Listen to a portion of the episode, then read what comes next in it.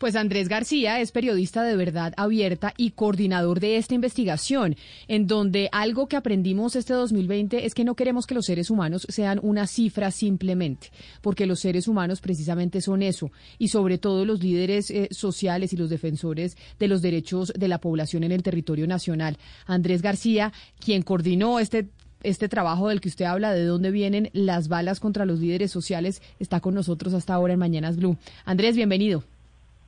Camila, buenos días. Un saludo para toda la mesa y los oyentes. ¿Cuánto se demoraron ustedes haciendo la construcción de los más de 600 casos de líderes asesinados entre el 2016 y el 2020 para saber específicamente quién los mató, en dónde, por qué, etcétera, etcétera?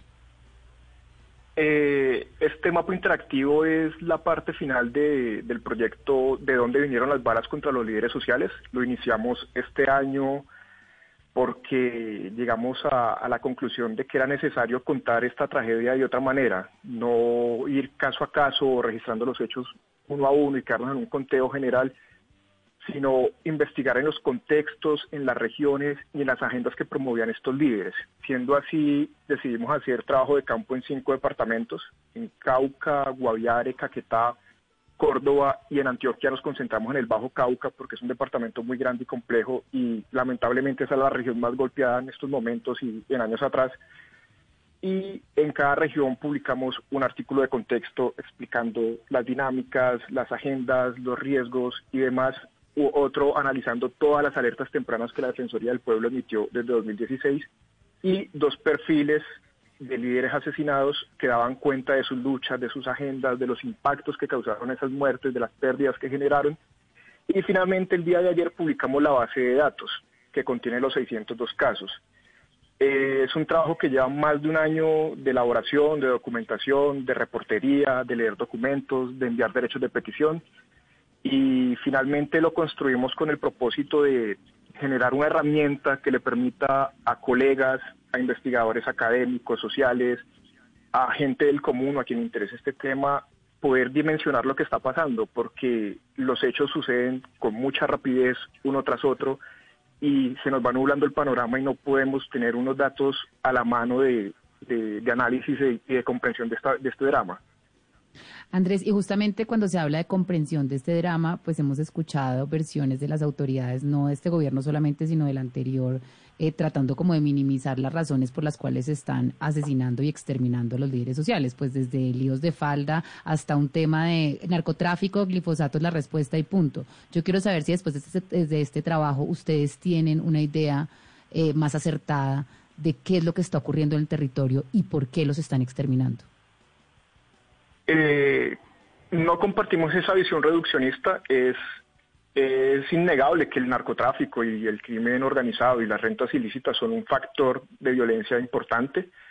pero como dicen investigadores académicos, tanto de la Fundación Unidas para la Paz como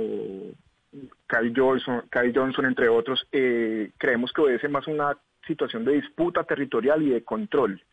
ya sea de grupos armados o de personas a quien no le interesa las agendas que están promoviendo los líderes sociales o que les son incómodos. Por ejemplo, en Guaviare y Caquetá encontramos que allá no los están matando por narcotráfico, los están matando por defender el medio ambiente y la selva, por oponerse a la construcción de trochas, por la, oponerse a la deforestación, y ahí no cala esa lectura de narcotráfico o glifosato. Eh, sí es importante, eh, donde están las economías ilegales, hay grupos armados,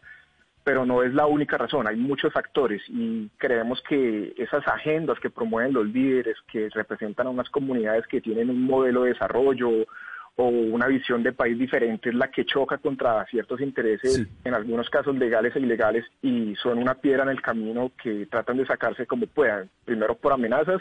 y posteriormente concretándolas. Andrés, y, y siguiendo con la pregunta que ustedes plantean, ¿de dónde vienen las balas? Cuando ustedes en su investigación le preguntan a las autoridades de dónde vienen las balas, ¿cuál es ese perfil que se crea de los presuntos o posibles asesinos de los líderes sociales? Eh, bueno, la respuesta que han dado las autoridades, tanto a medios como a instancias internacionales como la ONU, es que básicamente es asociado a minería y narcotráfico, a minería ilegal. Eh, hablan del ELN, de grupos sucesores del paramilitarismo y de disidencias.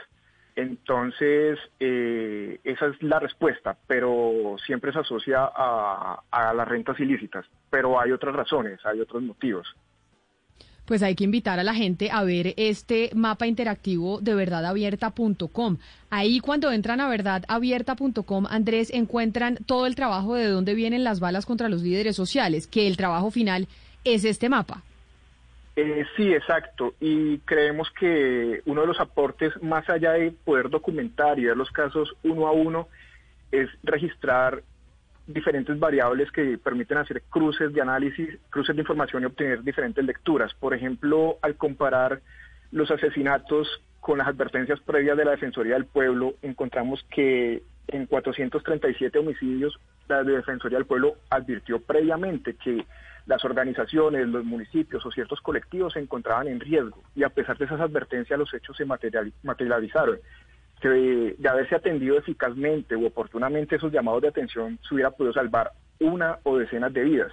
Entonces también una de las conclusiones de este proyecto es que la Defensoría del Pueblo está haciendo su trabajo, que el decreto 2124 que se expidió para reformar el sistema de alertas tempranas y hacerlo más expedito ha funcionado,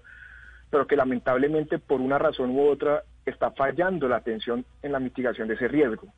Eh, encontramos y concluimos que 602 casos, en el 72% hubo advertencias previas y que haberse atendido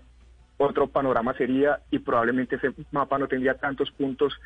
que representan vidas que se perdieron. Vidas que se perdieron y que no queremos que sean simplemente una estadística, sino saber quiénes eran ellos y qué fue lo que pasó. Andrés García, periodista de Verdad Abierta, mil gracias por estar con nosotros y felicitaciones por ese proyecto que de verdad muy valioso para la situación del país en estos momentos. Muchas gracias por el espacio y la invitación es a que lo usen. Es una herramienta que queremos que consulte cualquier persona, que se informe del tema y estamos abiertos a sugerencias o si tienen inquietudes a responderlas.